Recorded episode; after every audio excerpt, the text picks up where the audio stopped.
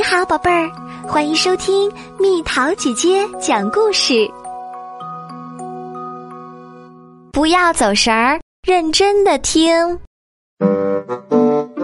我们不是说好了玩跳房子的吗？皮皮，快过来，该你跳啦！皮皮是一只耳朵特别大的小兔子，但是。耳朵大并不意味着能够听进别人说的话。皮皮总是三心二意的，别人说话的时候，他总是想其他事情。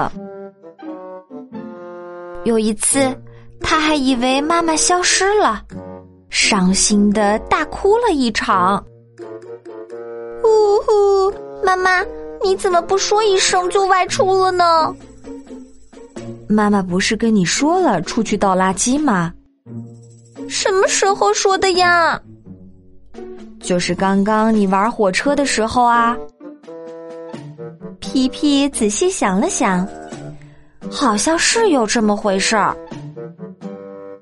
哎呀，妈妈说的话没进入我的耳朵，他们究竟跑到哪儿去了呢？还有一次。皮皮找不到小伙伴们了，他把整个村子都找了一遍。小憨、小梦，你们在哪儿啊？皮皮，你是在找你的朋友们吗？刚刚小憨让我去一个什么地方来着？哎呀，他说的时候你肯定走神儿了吧？皮皮歪着脑袋纳闷的想。唉，朋友们说的话究竟跑到哪儿去了呢？昨天因为没有认真听老师的话，皮皮惹同组的同学生气了。咦，皮皮，不是说好你带纸箱来的吗？纸箱，不是说裁纸吗？老师说话的时候，你又想其他事情了吧？你看，别的小组都做的那么好，再看看咱们，这都是什么呀？幸亏老师给了他们几个纸箱，可是他们组做出来的东西真的很难看。为什么我总是听不进别人说的话呢？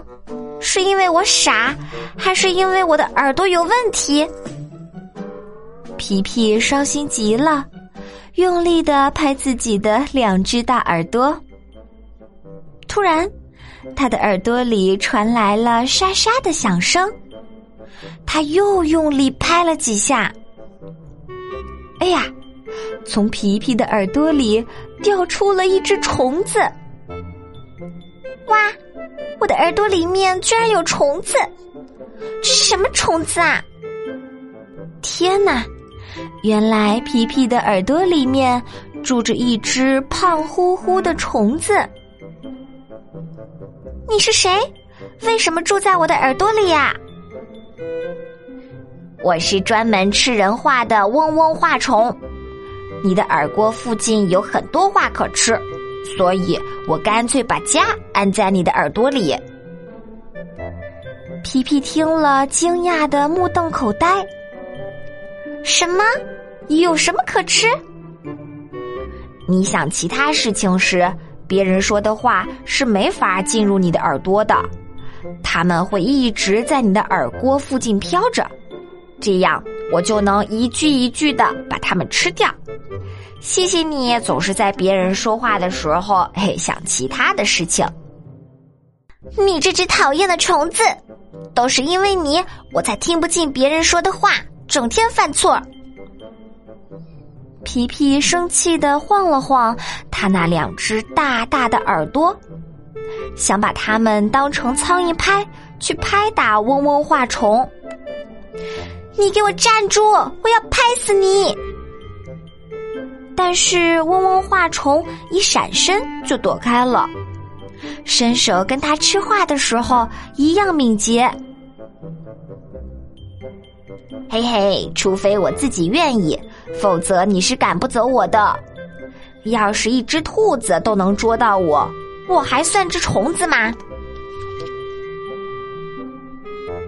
皮皮又生气又伤心。嗡嗡化虫虽然很可恶，但是把他招来的毕竟是自己。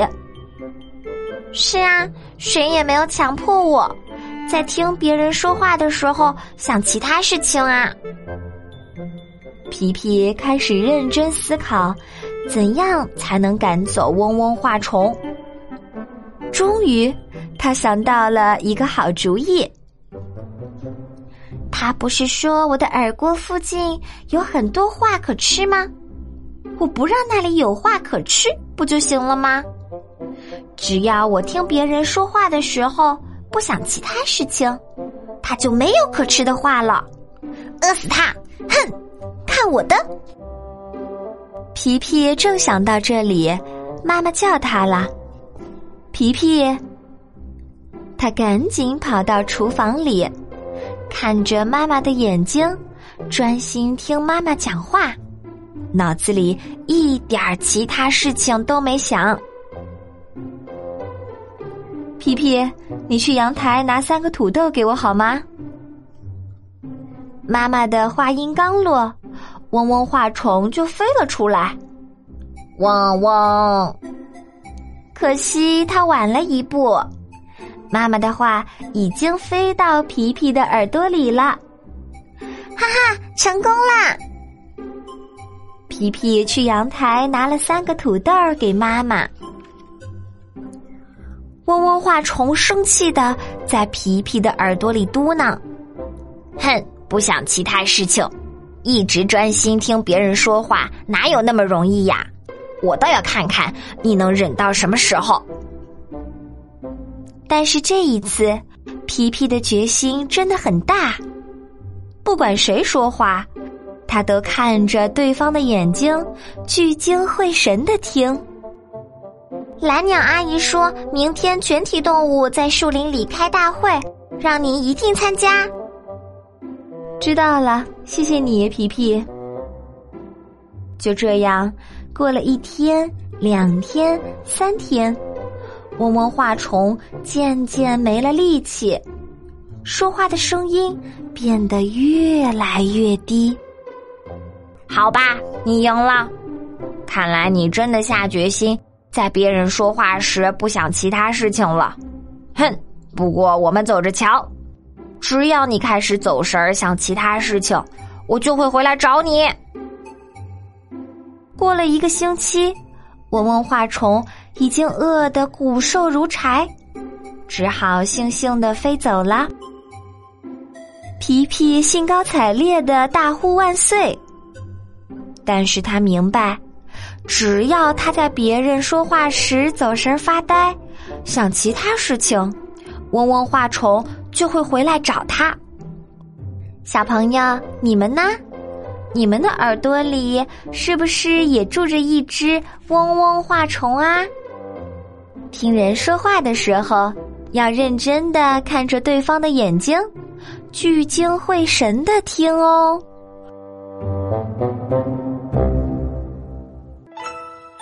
宝贝儿，故事讲完喽。你可以在公众号上搜索“蜜桃姐姐”找到我，或者加入 QQ 群，告诉我你想听的故事。